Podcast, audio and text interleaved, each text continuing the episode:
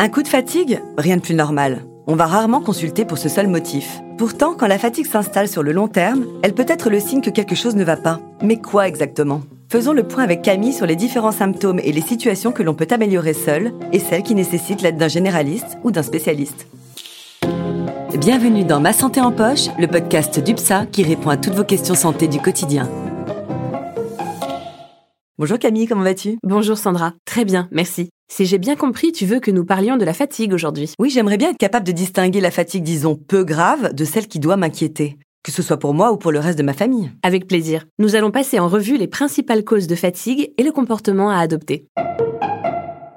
Être fatigué, c'est une sensation assez facile à identifier. C'est manquer de force et ressentir des difficultés pour se concentrer. C'est absolument normal de se sentir fatigué après une nuit très courte ou après un gros effort sportif par exemple. Mais en réalité, il y a bien d'autres facteurs qui peuvent provoquer la sensation de fatigue. Par exemple, les personnes qui traversent une période stressante comme une séparation, un déménagement ou des problèmes au travail auront une moins bonne qualité de sommeil ou simplement des nuits plus courtes. Et dans ce cas, leur temps de sommeil n'est pas régénérateur. Y a-t-il d'autres facteurs? Tout à fait. En été, la chaleur ou la déshydratation peuvent aussi jouer un rôle. La lumière des écrans est également un excitant qui va retarder la venue du sommeil. Donc très clairement, les personnes qui passent du temps sur leur téléphone avant de dormir sont plus susceptibles de ressentir de la fatigue. Mais ce n'est pas tout, tu t'en doutes. Le sommeil, pour être réparateur, a besoin de régularité. L'idéal, c'est la même heure de coucher et la même heure de réveil en semaine, le week-end ou en vacances. C'est là que le corps bénéficie le plus des bienfaits de la nuit. Et si la fatigue se maintient chez quelqu'un qui fait des nuits bien régulières? Alors il faut passer en revue son hygiène de vie au quotidien. Il ne faut pas hésiter à boire suffisamment d'eau ou à faire du sport. Avoir le réflexe de marcher sur le chemin du travail, par exemple, c'est déjà bien. Côté alimentation, la tentation du gras et du sucré n'aide pas. En cas de fatigue, le corps réclame des apports en énergie, mais ni les gâteaux ni les frites ne vont lui apporter ce dont il a vraiment besoin. Il vaut mieux des fruits secs, du poisson, des légumes, en évitant bien sûr trop de café, l'alcool ou les cigarettes, surtout le soir. La fatigue peut aussi venir d'une carence en fer ou en vitamine C, donc il est possible de combler ces carences avec des compléments alimentaires. Mais la carence peut être un symptôme et pas le vrai problème. Mieux vaut se concentrer sur ce qui manque vraiment en faisant un bilan avec son médecin. Puisqu'on parle de médecin, à quel moment est-ce que je dois m'inquiéter? Eh bien, si malgré une bonne hygiène de vie, la fatigue s'installe durablement, il faut consulter son médecin.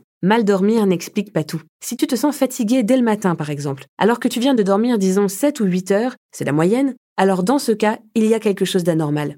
La fatigue peut être le symptôme d'autres pathologies. Un problème de thyroïde, une infection, une maladie chronique, une apnée du sommeil, une dépression ou un burn-out. Donc à partir du moment où tu remarques qu'elle s'installe durablement, malgré une bonne hygiène de vie, alors c'est le signe qu'il faut faire le point chez le médecin. Entendu Camille. Si je résume, la fatigue passagère est souvent la conséquence d'une hygiène de vie qu'il faut réajuster avec une alimentation équilibrée, de l'hydratation, de l'exercice physique, de la régularité dans les cycles de sommeil et surtout en éloignant les écrans. Mais si malgré cela la fatigue persiste, il faut aller consulter son médecin pour qu'il pose le bon diagnostic. Merci Camille pour toutes ces explications. De rien Sandra.